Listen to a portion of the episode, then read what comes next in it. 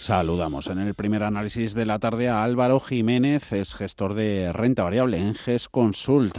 ¿Cómo estás, Álvaro? Muy buenas. Hola, buenas tardes, ¿qué tal? Muy bien, el, el mercado la cosa un poquito más tranquilita que ayer. Pues sí, hoy, bueno, estamos viendo un ligero atisbo de recuperación, aunque bueno, después de la jornada de ayer nos sabe a poco, ¿no? Eh, y bueno, pues volvemos a vivir, yo creo que algunas jornadas que recuerdan a, la, a la, situación que vivimos allá por marzo-abril, eh, donde la inflación o la, la, presión inflacionista pues eh, era la protagonista y, y, eso pues llevó a disparar a, los rendimientos de los bonos, ¿no? Y ayer vimos en ese sentido un movimiento bastante mm. eh, fuerte en, por el lado de los bonos y, bueno, eh, el miedo, ¿no? Que se apoderaba sobre todo de los activos de, de renta variable. Eh, y hoy, pues bueno, eh, como decía, un ligero atisbo de, de, de recuperación, de rebote, pero como decía, sabe, aún sabe a poco. ¿no? Ayer vimos ese 10 años americano sobre el 1,5%, ahora está a 1, 50, ayer por encima del 1,55. ¿Cuánto del, del futuro bursátil, Álvaro, depende de la recuperación de, de los bonos? Pues eh, difícil cuantificar, pero desde luego es bastante, ¿no? Eh, el rendimiento de los bonos que está muy ligado también a, la evolución del, de los precios de, de la inflación eh, pues es algo que tiene un impacto muy significativo sobre, sobre la, valoración de los activos y, en consecuencia sobre la, la, bolsa, ¿no? sobre la renta variable. Eh, entonces, bueno, en ese sentido es, es una variable que, siempre tenemos que tener en cuenta, eh, pues tanto inflación como rendimiento de los bonos, eh, política monetaria, liquidez, etcétera.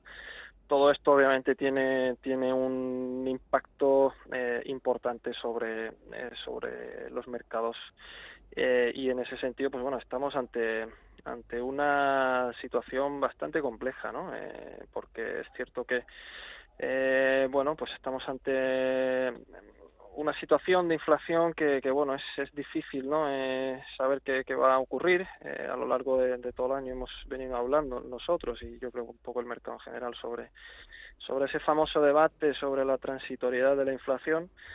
Vuelve ahora a haber cierta presión inflacionista ahora más por el lado del componente energético. Eh, bueno eh, es difícil no ver si si la inflación que parecía que se iba a normalizar en 2022 pues bueno alguna situación o algunos sectores eh, están atravesando realmente una, una situación bastante compleja, ¿no? y en este sentido los semiconductores yo creo que, que es un claro ejemplo de ello. Entonces, eh, bueno, es, estamos ante una situación compleja, eh, no sabemos qué, qué, va a ocurrir con la inflación, sigue siendo elevada. Los bancos centrales en ese sentido, pues oye, mientras eh, sigan viendo que, que los datos de inflación, pues bueno, se deben a ciertos eh, factores puntuales, eh, no creemos que vaya a hacer cambios eh, muy radicales o, o sorprendentes en, en, su en la política monetaria, en su hoja de ruta. Uh -huh. y, y, y, por ese lado, eh, no creemos que vaya a haber eh, ninguna sorpresa, ¿no? Pero como decía, al final todo depende de, de cómo evolucionen los precios, la inflación en los próximos meses y obviamente los, los tipos de, de, interés, el rendimiento de los bonos, pues uh -huh. se moverán en consonancia, ¿no? Y todo ello, eh, pues, eh, pues obviamente la, el impacto que pueda tener sobre la renta variable al final va una cosa de, de la mano de la otra. ¿no? Claro, Álvaro. Y con el dato de IPC en España ese 4%, con una letra un año que nos da un menos 0,6, hay que pagar por por tenerla, por prestar al Estado, nos queda rentabilidad real, descontada la inflación para el comprador de esa letra, del menos 4,58. ¿Quién es el guapo? ¿Qué se hace con ella? El ahorro en Europa eh, ya venía estando muy penalizado estos años atrás y, y, desde luego este año con la inflación eh, pues es, es, muy muy difícil, ¿no? Uh -huh. eh, es el caso de, de, España, bueno, en Europa en general, ¿no? Eh, lo cierto es que nosotros ya encontramos muchísima dificultad para encontrar eh, activos eh, en, en el mercado, en el, en el segmento de renta fija, eh, realmente que, que, paguen un interés atractivo, ya no te digo real, uh -huh. sino nominal.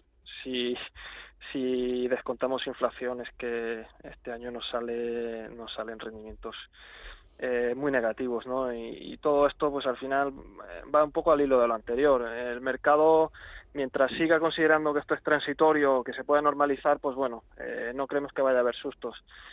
Con la información que tenemos encima de la mesa, pues bueno, de momento hay determinados elementos que, nos cuesta creer que vayan a mantenerse mm. en, estos niveles durante mucho tiempo, ¿no? Pero, pero claro, si, si esta situación permanece eh, en, el tiempo, el mercado lo va a tener que ajustar de alguna manera y ahí va a sufrir tanto el inversor en renta fija como el inversor en renta variable. A ver, hablando de ajustes, eh, ahí en GES Consul habéis realizado cambios recientes en cartera. ¿Han sido ajustes estratégicos o tácticos? Y si no, ¿va siendo hora de hacerlos? Bueno, pues eh, yo separaría aquí eh, un poco la estrategia ibérica de, la estrategia internacional. En Iberia sí que es verdad que eh, intentamos ser más flexibles en cuanto a la gestión de las carteras y en este sentido pues estas últimas semanas sí que hemos vuelto a incrementar el peso en el eh, sector bancario por ejemplo pues bueno por decir algunos nombres Banco Santander Bank Inter y, por ejemplo, Unicaja son nombres en los que hemos vuelto a, incrementar posiciones. Eh, seguros algo también con Catalán Occidente y, Mafre eh, eh, y hemos salido de posiciones pues algo más de, perfil defensivo, ¿no? Eh, teníamos algo en renovables y, en primer lugar con todo el ruido que ha habido alrededor de este sector eh, y luego al, al hilo no un poco de lo que ocurría en el mercado con el movimiento de las eh, de las tires y la, y la vuelta de la presión inflacionista pues bueno eh, hicimos ese cambio que nos parecía natural en un contexto así no en la estrategia internacional la verdad que hay menos cambios. Ahí la verdad que cambios estratégicos es que no ha habido prácticamente nada. En los fondos eh, de perfil más conservador, en los mixtos, sí que veníamos con una posición eh, o una exposición a renta variable algo menor, teníamos ciertas coberturas, porque veíamos que bueno eh, la valoración de las bolsas estaban en en un nivel eh, bastante exigente y, veíamos algunos riesgos en el horizonte, ¿no? Y, justo es un poco lo que lo que nos ha confirmado el mercado estos días, ¿no? Así que en ese sentido nos ha cogido con algo menos de exposición a, renta variable. Eh, como decía, pocos cambios en, cartera hemos aprovechado para hacer alguna cosa.